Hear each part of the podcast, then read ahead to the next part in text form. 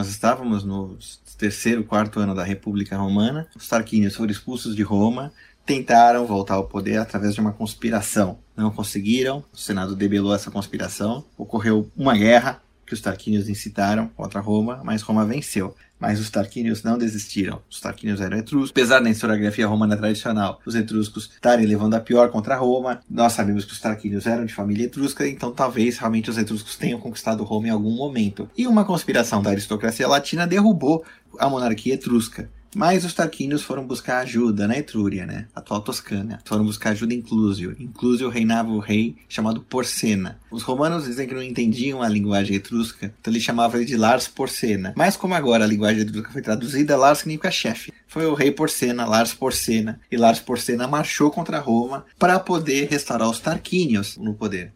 O Porcena era muito forte. Clúzio naquela época era uma cidade muito forte. As forças dele eram comparáveis às dos romanos o Senado romano ficou apavorado. E ele pensou assim: bom, a plebe era a favor dos reis, por ser marchando contra a gente, a plebe vai se voltar a favor dos reis, nós estamos lascados. Então, o Senado começou a fazer várias medidas demagógicas naquela época. Eles começaram a vender trigo a preço de custo, subsidiado pelo Estado, dando, dando distribuições de sal, era uma commodity muito rica na antiguidade, tanto é dizem que daí vem a palavra salário, né? Eles liberaram os impostos sobre mercadoria, né? O ICMS romano, né? O equivalente foi liberado. E o argumento que o Senado coloca e o título livro narra é que os, os pobres não deveriam pagar impostos, porque eles já pagam os impostos para o Estado educando os filhos. Olha que coisa interessante, apesar do Estado antigo ser tão opressivo, tipo, educar os filhos era visto como não só um direito da pessoa, de cada pátria famílias, né? Até dos plebeus, era considerado também um serviço, porque educar os filhos dava os cidadãos futuros os soldados, né? Hoje em dia, numa época que o nosso Estado quer tomar os nossos filhos e quer tirar a educação deles, essa liberdade da antiguidade ela precisa ser, ser revisitada, né? Então, assim, o Senado romano começa a fazer várias demagógicas, realmente, para em preparação à invasão iminente do Porcena, para que a plebe não ficasse realmente contra o Senado, que era o grande enclave republicano, e já que os reis eles sempre quiseram aliciar a plebe para vir junto. Tanto é que Esparta, quando os reis de Esparta quiseram derrubar os éforos,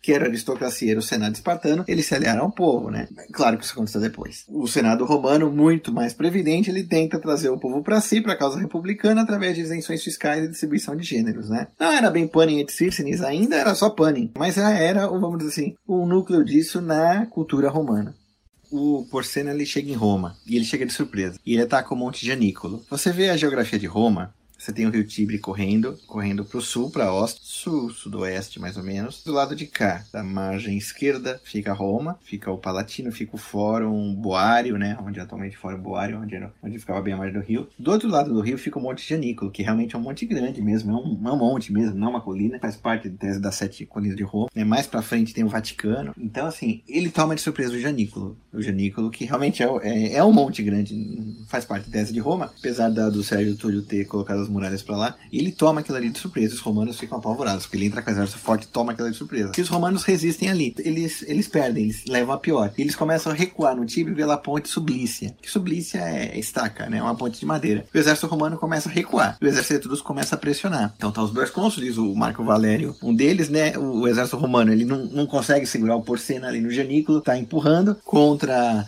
Roma e vão recuar para poder se, se proteger melhor a cidade, se fortalecer no Palatino e no Capitólio, especialmente o Capitólio que era fortificado, né? Porcena vai, ataca, os romanos seguram, seguram, pro exército dar um tempo. Aí o Horácio Cocos ele pega ele mais dois guerreiros juntos assim, ó, se eu vou segurar os etruscos aqui na ponte que é estreita, porque se eles passarem por essa ponte, eles tomam Roma. E vocês vão se, se guarnecer lá. Então, meio que essa é a história original da, do Senhor dos Anéis, né? Que o Gandalf fica na ponte e fala, ninguém vai passar, para segurar o demônio, né? Então Horácio Cocles fica no meio da ponte e fala ninguém vai passar, entendeu? E sozinho começa a duelar contra os guerreiros etruscos tentam tirar ele de lá. E ele resiste, né? E o Tito Livio coloca uma frase muito bonita, né? Que diz que Horácio Cocles começava a xingar e olhar para os etruscos de maneira terrível, os etruscos ficam com medo e, e o Horácio Cocles fala assim, ó vocês estão acostumados a viver sob tiranos, vocês esqueceram a própria liberdade e vêm aqui tirar a nossa liberdade. Então ele começou realmente a dar bronca nos etruscos mesmo, pelo que estava fazendo, mas ele segurou, segurou, segurou. Enquanto isso, os romanos iam tentando destruir a ponte para os etruscos não passarem pelo rio Tibre. E Horácio Cocles ali com mais dois sozinhos, né? Até que finalmente os etruscos metem dardo nele, metem flecha nele, ele resiste com o escudo, mas a ponte já está destruída, ele se joga no rio e nada de volta para outro lado. Ele virou um grande herói de Roma, né? Afinal de contas, ele salvou a cidade, né? Da invasão iminente. O, e o Senado romano deu, concedeu para ele uma, uma estátua no fórum e terras. Na época os romanos eram muito pobres. Era uma economia meramente rural, né? A glória era o serviço militar, né? A glória era o serviço. Né? Então o Senado concedeu terras públicas para ser propriedade do Horácio Cócrates. Horácio Cócrates se jogar, o título livro fala que ele reza pro rio Tibre, né? Pro deus do rio Tibre, né? Se joga nas águas. De maneira análoga, o Vigílio recriou essa cena na Eneida, também quando o Turno tá, tá sendo cercado pelos troianos, ele também reza pro rio Tibre e se joga nas águas, né? Ele meio que recriou essa cena do Horácio Cócrates lá na Eneida também com o Turno, né? Então, assim, o Horácio Cócrates realmente ele ficou na ponte ninguém vai passar. E segurou e salvou a cidade da invasão do Porcena a Batalha da Ponte, Porcena ganhou. Os romanos recuaram, destruíram a ponte. O Porcena não conseguiu entrar em Roma. E o argumento do Porcena é: vocês têm que devolver os arquíneos ao trono, vocês não podem expulsar os reis do trono que é por direito. Além do mais, o Tarquínio é meu conterrâneo, é etrusco que nem eu, e a Etrúria é um poder. O Porcena realmente ele, ele, ele leva melhor contra os romanos, mas ele não consegue entrar na cidade. Então o Porcena falou assim: eu vou cercar a cidade. Então ele pega a guarnição do Janículo, manda uma guarnição para Ostia, onde entrava o trigo importado em Roma, né? Roma nunca foi autossuficiente em trigo, né? Cidade muito grande, e fecha, né? E não vai entrar trigo em Roma e cerca com o exército dele a cidade inteira. E faz o cerco de Roma, né? Começa a saquear tudo em volta, começa a cercar a cidade para fazer Roma sucumbir lá fora. Os romanos se deram muito mal nessa guerra. Os romanos se lascaram na guerra do Porcena. Eles realmente quase perderam, quase perderam,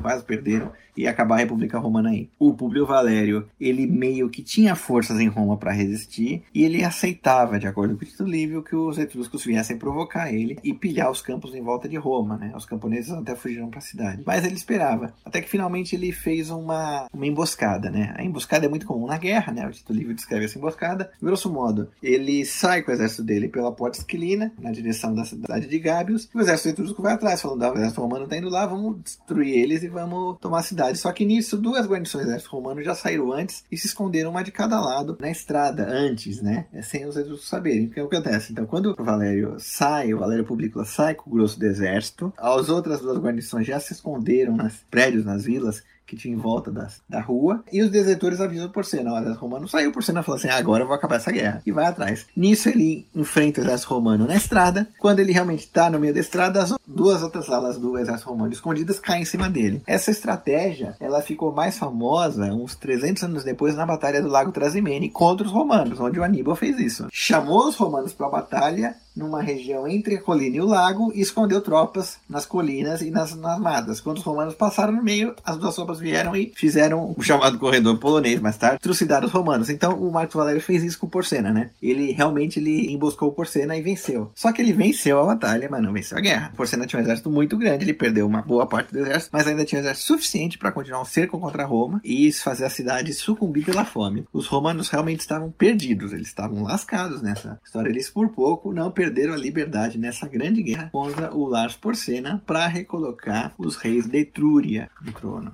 O Carl Schmitt, que a gente já viu na palestra, foi publicado nesse canal, coloca realmente muito bem como as palavras podem ser usadas em armas na guerra política, como elas se tornam abstrações vazias e fantásticas, que você tem que entender quem que tá batendo, quem que tá apanhando. Então, na hora que Horácio Cocles tá lá lutando no meio da ponte Sublícia e diz para os etruscos vocês perderam a liberdade de vocês e vêm querer tirar a nossa liberdade, você tem que tentar entender o conceito de liberdade aí, que é uma arma. Horácio Cocles está na ponte lutando contra os etruscos, segurando os etruscos para demolir a ponte atrás. E ele está usando a palavra liberdade assim como a espada. Ele está com a espada na mão e com a liberdade na boca. Ele está usando duas armas contra o exército etrusco. Mas você tem que entender o termo liberdade como se integra com uma arma política aí. Recapitulando um pouco a história, a República foi proclamada, nós estamos no segundo ano da República Romana, a seguir a cronologia do Tito Livio. A gens Horácia é uma gens patrícia, um Horácio participou realmente. O Horácio Puvilo é Pontifex Máximos e é cônsul, consagrou o templo de Júpiter Óptimo Máximo na época do rei Túlio Hostílio, os três irmãos Horácios lutaram contra Alba Longa, combate dos Horácios e Curiácios, e você tinha um Horácio, um patrício, na ponte Sublícia segurando os etruscos e jogando na cara deles que eles não tinham liberdade. Mas pro Horácio Cocles, ele muito bem era herói de Roma naquele momento, ele podia ser cônsul como Horácio Puvilo era. Ele era um patrício, ele podia realmente chegar aos cargos na República, coisa que no rei ele não poderia. Até porque o Tarquínio estava deprimindo o patriciarcado, né? Patriciarcado de origem latina. Agora, copiando um historiador antigo e vamos fazer o discurso contrário. Vamos imaginar hipoteticamente que tivesse um etrusco lá e nesse duelo pudesse responder por Horácio Cocles. O que, que ele responderia?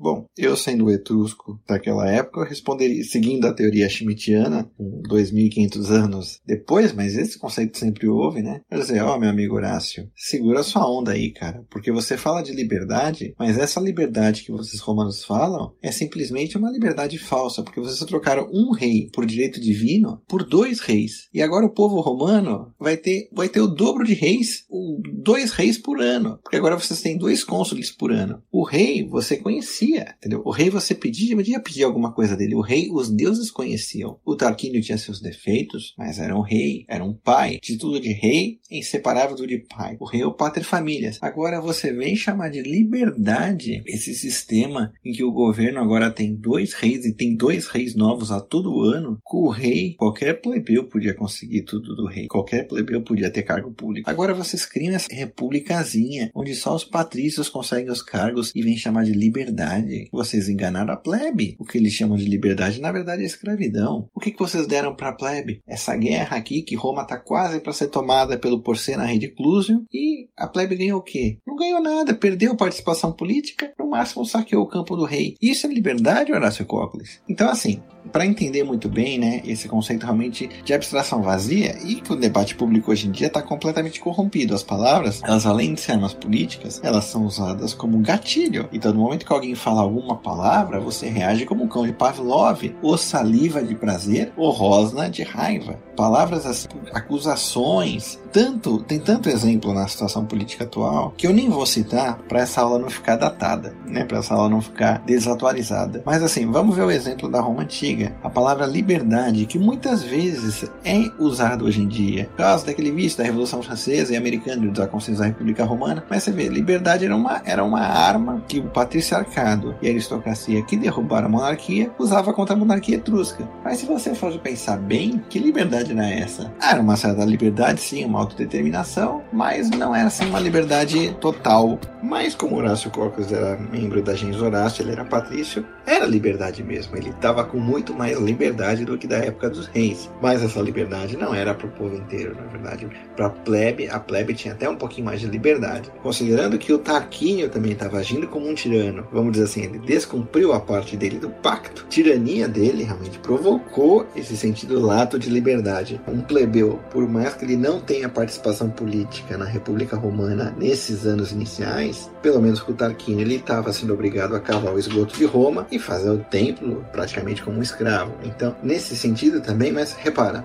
esses dois sentidos de liberdade, no sentido mais lato e estrito, se livrar de um rei tirano, até o sentido mais amplo da liberdade de autodeterminação política, mas que nesse momento só os patrícios gozavam.